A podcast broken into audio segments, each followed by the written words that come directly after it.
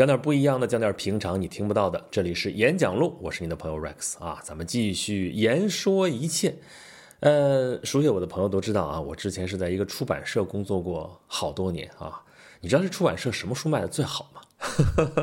我那是个科技类的出版社啊，你科技类嘛，大家想象得出来是吧？都是各行各业，啊，各个学科都是很专业的书，对不对？其中有一类是特别专，但是特别大的一类啊，就是医学，医学也属于科学，对吧？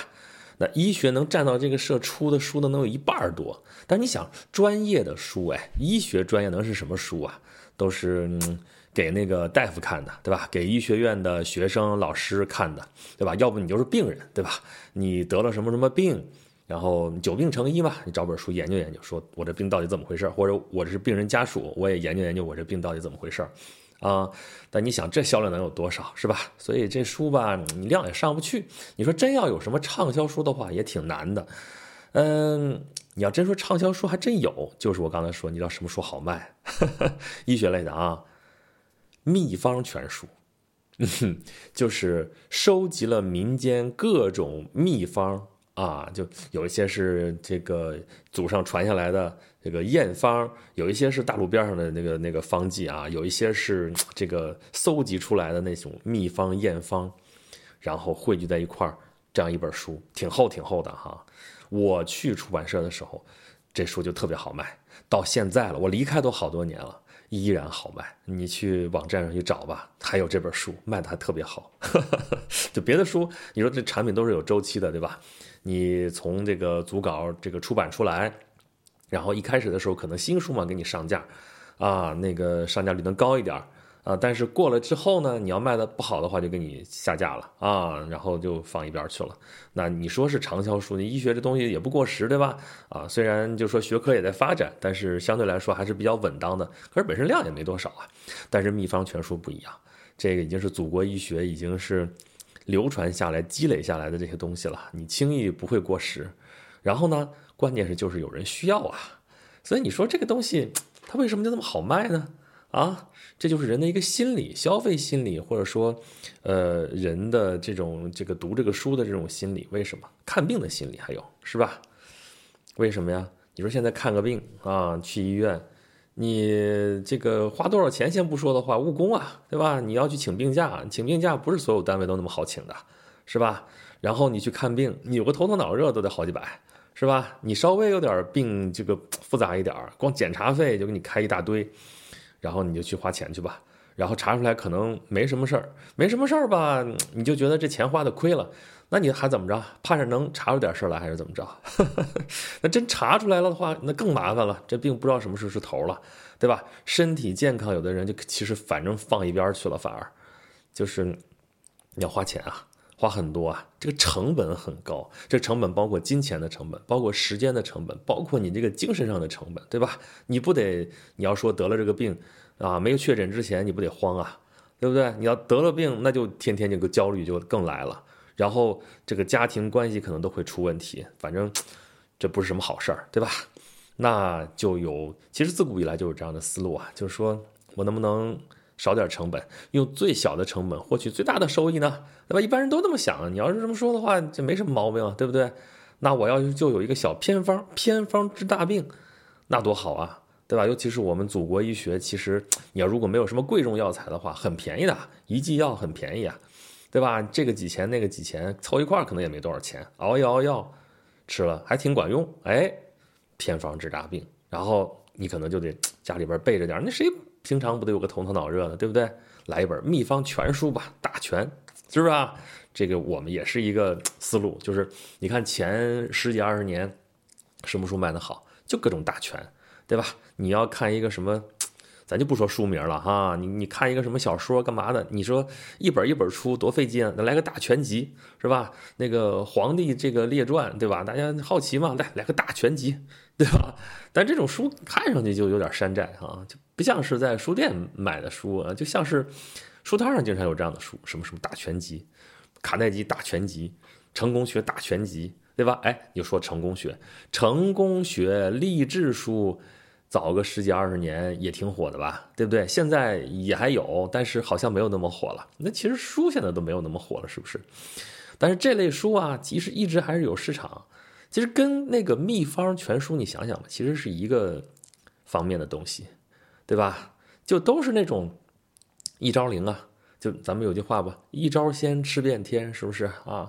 那时候其实就出了好多这样的书，就各各行各业各种门类，比方炒股，比方说买基金，比方说什么，出好多这种书，什么什么就这几招，什么什么一招灵，什么什么一招鲜，什么什么多少个，就反正一般人不告诉他的那种东西啊，就感觉像是武林秘籍似的那种东西，是不是？从身体上的疾病，你要需要秘方全书，你需要什么什么就这几招，你需要。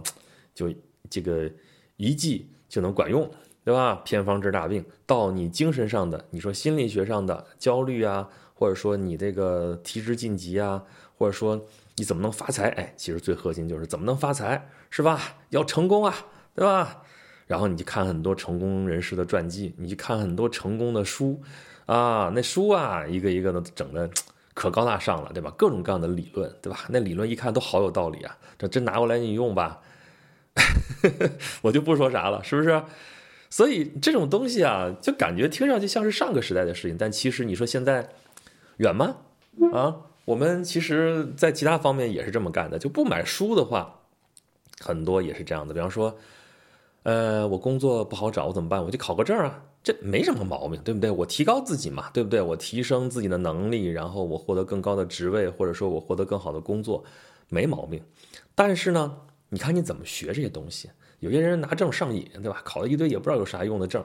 有些人拿证就很执着，就是我非得怎么怎么样不可。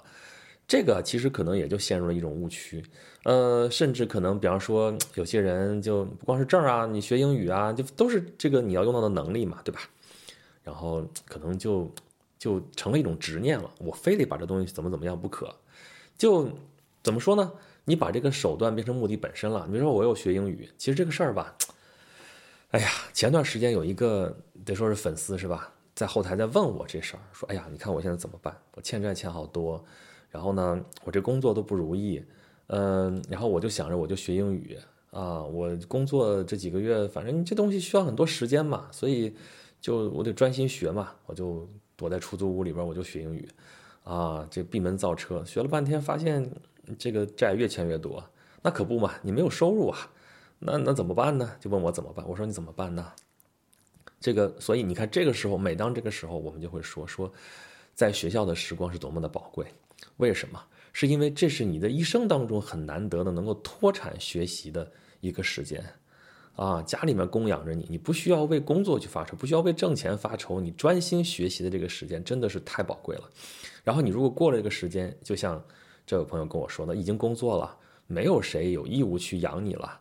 然后你要想把这个英语学好，那这是可难了。英语这东西是工具，而且它要语言环境啊。你光就照着书来说的话，其实现在学习已经比以前好很多了。早个二十年，就我们那时候学英语，就只有点磁带啊。现在你这互联网太发达了，想听点语言材料不是个问题啊。但就这样，照样你闭门造车很难啊，这个东西。而且关键的是，你说现在。谁不会点英语啊？你学会英语能怎么样呢？就能保证你能得到更好的工作吗？就能收入更高吗？这就成了什么了？这就成了救命稻草了一样，对吧？我把这个学英语当成救命稻草，好像我学会了英语就能怎么怎么样一样。但其实这是一个你的心理暗示啊，对吧？那不不是英语的话，还有别的。就是你现在看吧，现在这个时代，呃，移动互联时代了，对吧？然后短视频时代了。呃，还有就是知识付费时代了，然后你就看到有各种各样的网课，网课你要说这个东西这个事儿的话也没毛病，对吧？原先这个你要上个课的话，你得去线下实地去找个老师，对吧？要么你找教材的话也是找本书。现在呢，给你录成音频、录成视频，你直接很方便的在你拿个手机就都看了，这肯定是时代的进步啊。但是你要去学个技能啥的，这种网课也就罢了，对吧？然后你要是免费的这个网课嘛，你看一看，最多浪费点时间。但是你说你收费的一堆东西啊，你要这么说的，我这也有收费的东西，但我这不叫课，我一直认为我这不是课呀。我给大家讲一讲这个东西就是这个东西，对吧？咱这有声律启蒙，咱就说一说这声律启蒙里边的一些典故，对吧？咱这讲凯撒们的星空下，给你讲那个罗马帝国时代的事儿，你这可以，这不是必需品啊，你可以听，可以不听，对不对？但是有一类网课。其实就继承了之前那种秘方、那种一招灵、那种成功、那种励志，就是，哎呀，我教你怎么做短视频，我教你怎么去挣大钱啊，就这几招，对吧？你学了之后啊，你就能够平汤了。就你学了之后能不能平汤这事儿不好说，但是他先把你的钱挣走了，你要想清楚，对吧？所以这种网课其实就是咱说的出版上那种一招鲜一招灵那种延续。那你这个东西学多了，你说有啥用呢？这其实利用的是我们的这种焦虑啊，对吧？但你说我们焦虑从哪儿来的呢？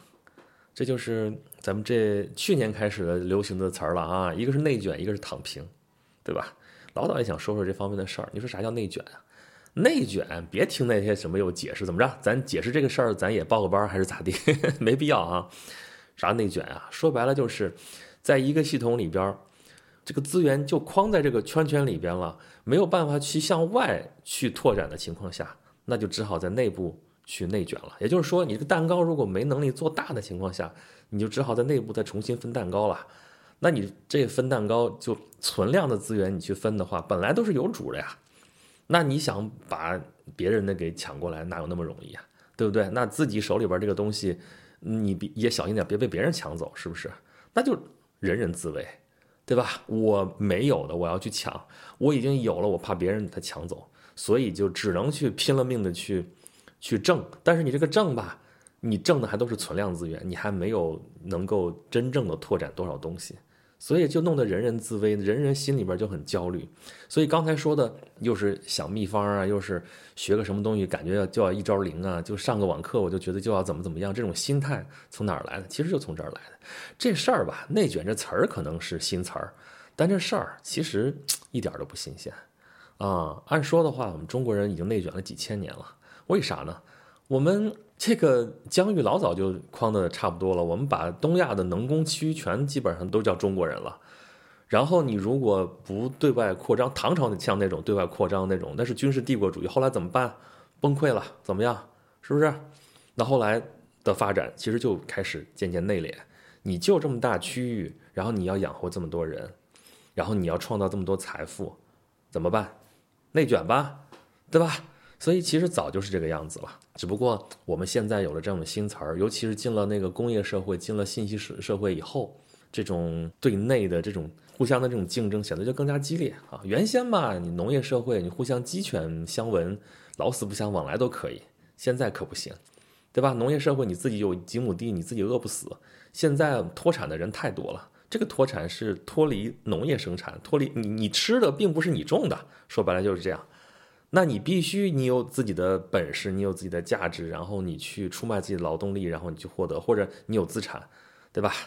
那不是所有的人都有很多资产，那怎么办？大多数人都还是要去挣这个自己的这个生存的这个资源，发展的这个资源，那就卷了，怎么办？不就是这样吗？关于这个事儿，你说怎么破局？其实咱们之前讲过很多这样的例子啊，这个事儿。哎，你说怎么办呢？从这个态势上，你就能看得出来，想避免内卷，只有外求啊，只有把这个盘子做大呀。所以，为什么一直说发展才是硬道理呢？就是你如果不发展，你就会被框在这个圈子里边，然后你就跟大家傻红了眼，就这个样子。那你只有去跳出这个圈子，然后拓展外界的资源进来。才能够有更大的发展哈。咱们之前不是举过这方面的例子嘛？最典型的例子就是战国七雄。为什么秦国最后能够统一六国、灭六国、统一天下？因为秦国啊，就躲在边边上，其实不是他想躲在边边上啊，是人家东方六国都不带他玩啊，对吧？他蛮夷，对吧？蛮夷视之，对吧？东方打得很热闹，那边都已经折腾好几轮了，这秦国在这边还穷哈哈的在那等着呢啊！想要进到中原去，想逐鹿中原，从春秋的时候就想进去，晋国那么大一个巨无霸堵在那里，没办法。后来到战国了吗？三晋啊，晋国一分为三啊，那那韩赵魏还是堵在那个地方。魏国一开始就跟他打，那就是打不过呀，怎么办呢？闷声发大财啊，就一开始很弱，后来怎么办呢？先是自立自强，有商鞅变法，把内功修好，然后呢，啊，还有对外扩张，对外扩张你没法逐鹿中原怎么办呢？把人家不想要的地方，你先拢到自己手里边去。其实春秋的时候就是这样的啊。秦穆公那时候为什么也能称一霸？他称霸称霸在西方，遂霸西戎，对吧？把那个西边那些本比他还蛮夷的就给灭了，然后就扩大了他的地盘，扩大了他的资源，对不对？那战国时期很著名的有一篇文章啊，叫《司马错论伐蜀》，对吧？司马错跟张仪在那议论，说巴蜀之间在那争，都向秦国求救。我们这时候是不是要用兵巴蜀？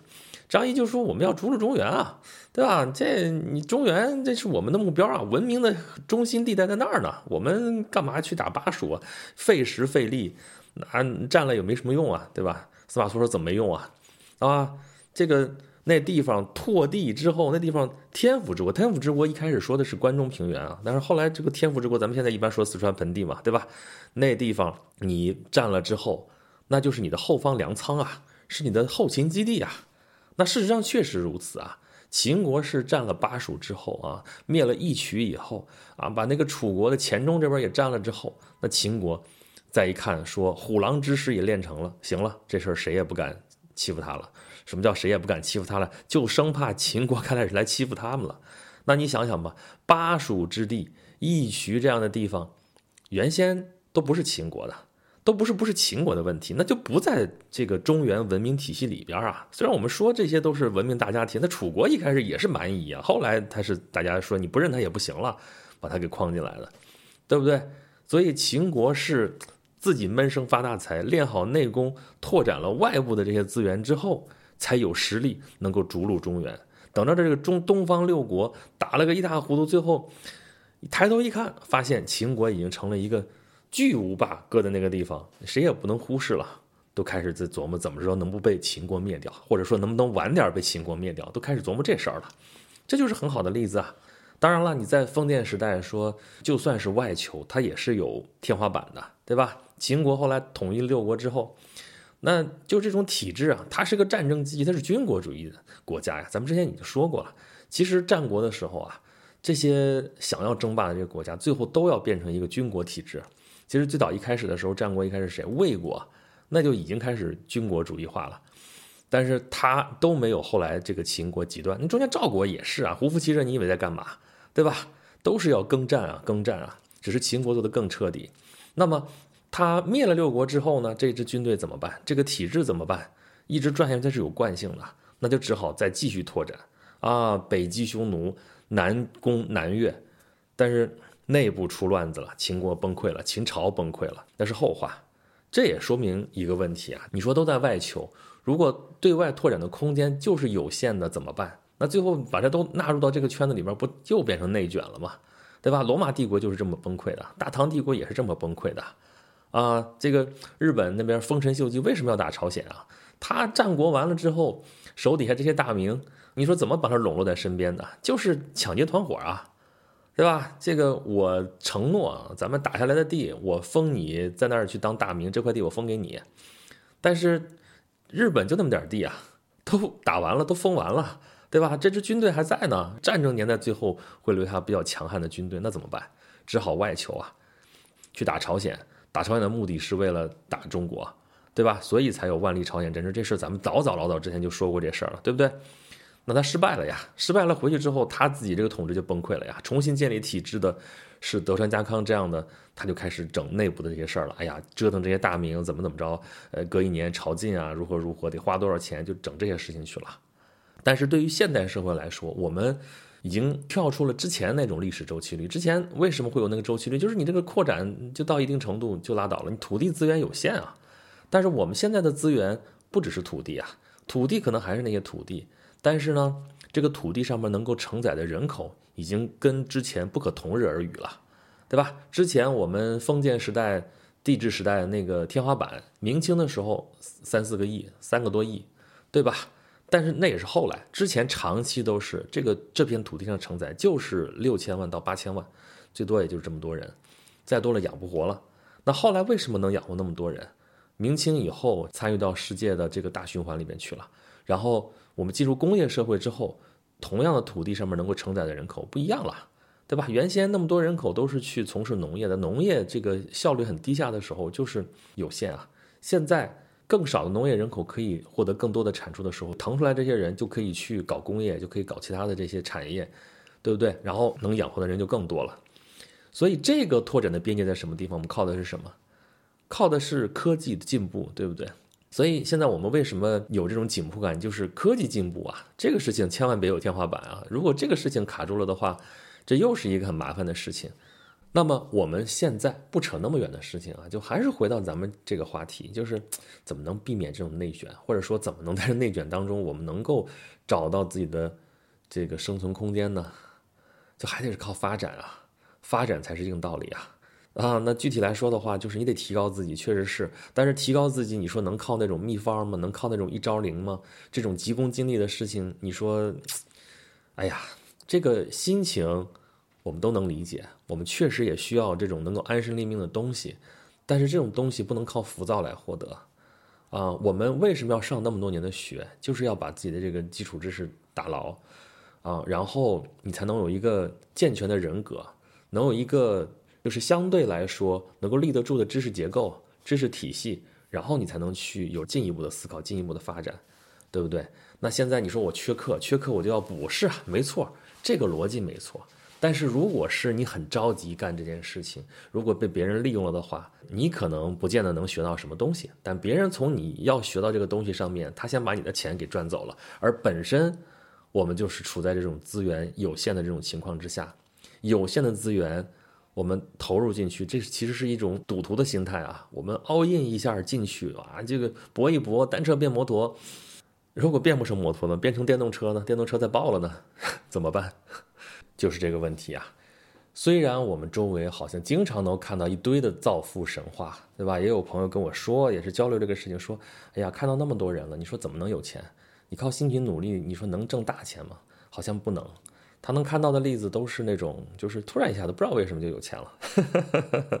虽然是确实，你说这样的例子有没有？有，有的是，也确实很多。但是这东西我们无法控制啊，我们把握不住啊。对于我们自己来说，我又要拿那句话来说了哈，就是我们只能做我们想做的，而不能要我们想要的啊。不是说我们可以随心所欲，那我们只能是把我们能努力做到的事情做好，对不对？什么能做好？是投机吗？